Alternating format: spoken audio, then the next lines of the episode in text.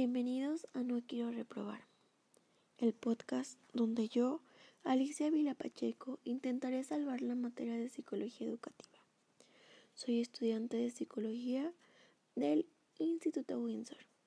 Esta actividad es para la ya antes mencionada materia de psicología educativa. Antes de comenzar, quisiera citar la siguiente frase. Si crees en ti mismo y con una pizca de magia, todos tus sueños serán realidad. Bob Esponja. Bueno, como se pudieron dar cuenta por el título del episodio, pues este será el último y hablaré sobre la teoría ecléctica, sus fases, condiciones y resultados del aprendizaje. La teoría ecléctica o teoría del aprendizaje ecléctico fue postulada por el psicólogo norteamericano Robert Gagne es una corriente teórica que enmarca un modelo del procesamiento de la información de manera racional, sistemática y organizada. La teoría se basa en la recepción del, contenido a través del sistema nervioso, pasando por una serie de planteamientos hipotéticos que posteriormente son reorganizados y almacenados. Según Gagne, Toda esta estructura teórica conlleva al proceso real del aprendizaje. Dicho enfoque deriva de la integración de varios conceptos cognitivos como la corriente de Edward Tolman, la postura evolutiva de Jean Piaget y la teoría del aprendizaje social de Albert Bandura. Fases del aprendizaje.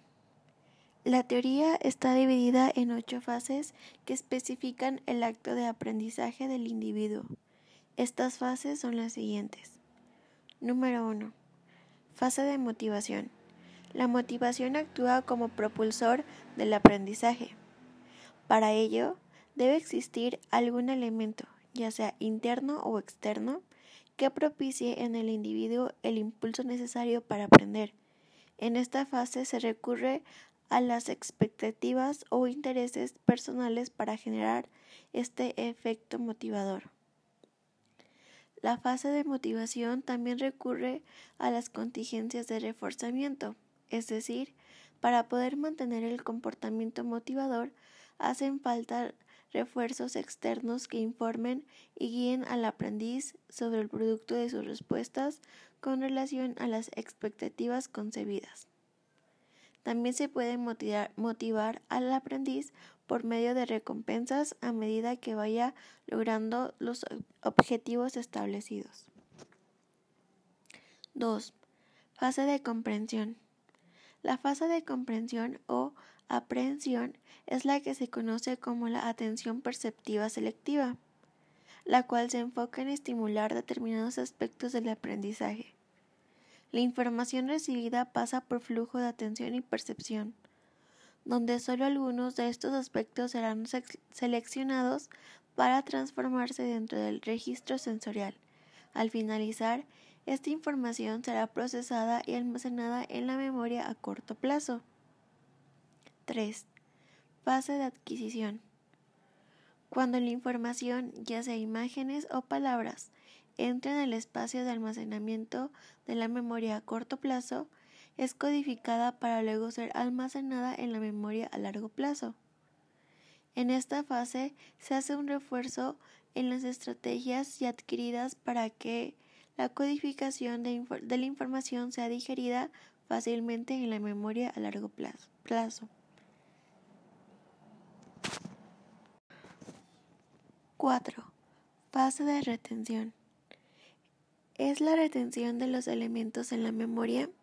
Durante esta fase se determina qué clase de información pasará a la memoria a corto plazo o a la memoria a largo plazo.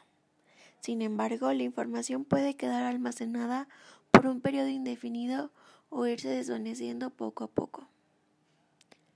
5. Fase de recuperación. La fase de recuperación ocurre cuando los estímulos externos o internos propician el rescate de la información almacenada en la memoria a largo plazo. De esta manera, el proceso de codificación ocurre de nuevo como método de búsqueda. 6. Fase de generalización y transferencia. Durante esta fase, el estudiante estará envuelto en diferentes situaciones que le permiten poner en práctica los conocimientos y destrezas adquiridas.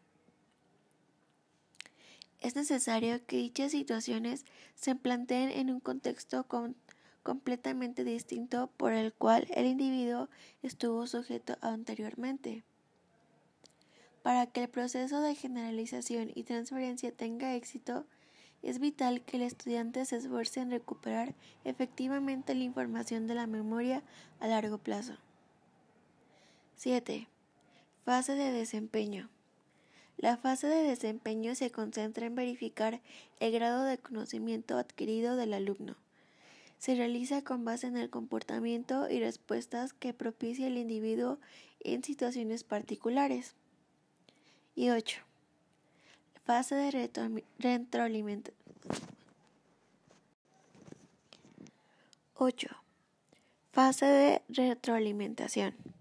La retroalimentación refuerza la información y permite que el educado compare entre el objetivo alcanzado por parte del estudiante y las expectativas originales. El proceso se completa cuando el alumno compara su desempeño para ver si sus respuestas coinciden con el modelo de expectativas. De no coincidir, se realiza el proceso de retroalimentación, en el cual el estudiante aprende de sus errores y modifica la información en la memoria. Cagne denomina las condiciones del aprendizaje como eventos que lo facilitan y pueden dividirse en dos, condiciones internas y condiciones externas. Las condiciones internas se originan en la mente del estudiante, específicamente por dentro del sistema nervioso central. Por lo general, son estimuladas por las observaciones de condiciones externas.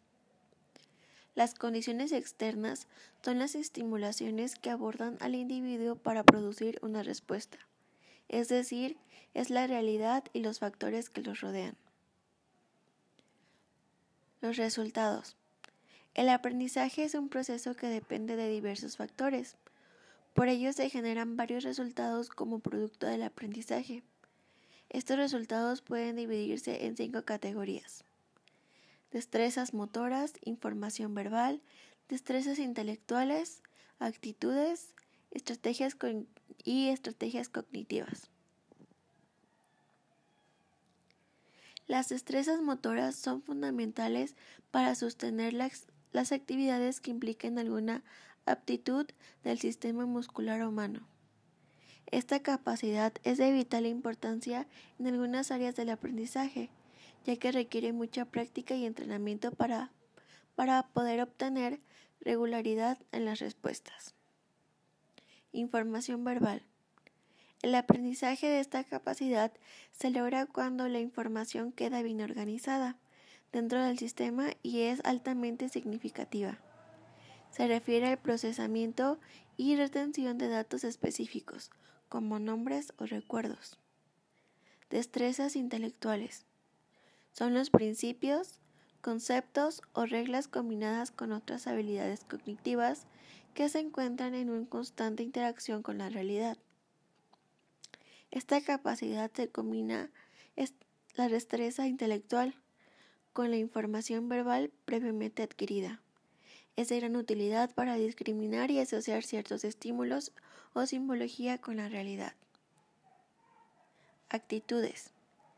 Gagner demuestra, su postura ecléctica al definir las actitudes como un estado interno que influye en la elección de acciones personales. A su vez, este estado interno puede ser examinado a través del comportamiento y respuestas del individuo. Aunque el comportamiento y la conducta son algunas capacidades que definen y modelan al individuo, también existen los conceptos de actitudes positivas y negativas, que pueden desarrollarse por medio de la imitación y el refuerzo. Estrategia cognitiva.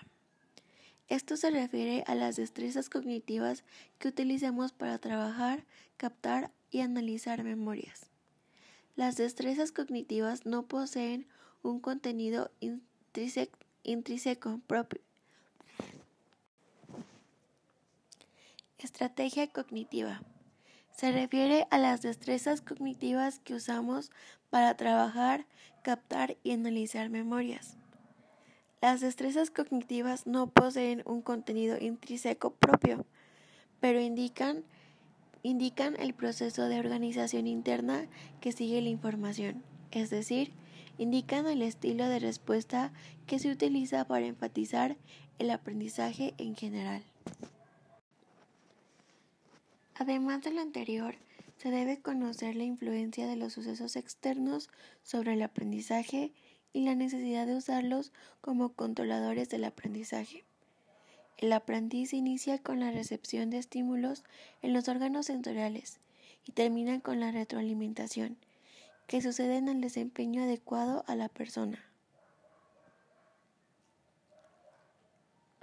Los fenómenos externos a los que se les domina enseñanza tienen la capacidad de sostener los procesos los procesos internos al activar una disposición mental que afecta la atención y la percepción selectiva. Los fenómenos externos a los que se le denomina enseñanza tienen la capacidad de sostener los procesos internos al activar una disposición mental que afecta la atención y la percepción, percepción selectiva. Asimismo, un fenómeno puede acrecentar el proceso interno de codificación al generar una organización que la persona adopta. En conclusión, puedo decir que actualmente las nuevas tecnologías facilitan el desarrollo de programas educativos que usan diferentes tipos de recursos y medios. Sin embargo, la tecnología por sí sola no es suficiente para garantizar la excelencia pedagógica. Asimismo, es importante tomar en consideración que el profesor en el proceso de enseñanza y aprendizaje es un facilitador que apoyará al alumno para que logre un aprendizaje. Su función será diseñar, ejecutar y evaluar situaciones de aprendizaje para que el alumno alcance logros específicos. Esta relación enseñanza-aprendizaje puede darse tanto en un proceso educativo tradicional como en un diseño instruccional en la aplicación de nuevas tecnologías en educación. Y bueno, por mi parte esto sería todo. Espero que los temas hayan quedado claros y que la información haya sido la correcta. Muchas gracias y nos vemos pronto.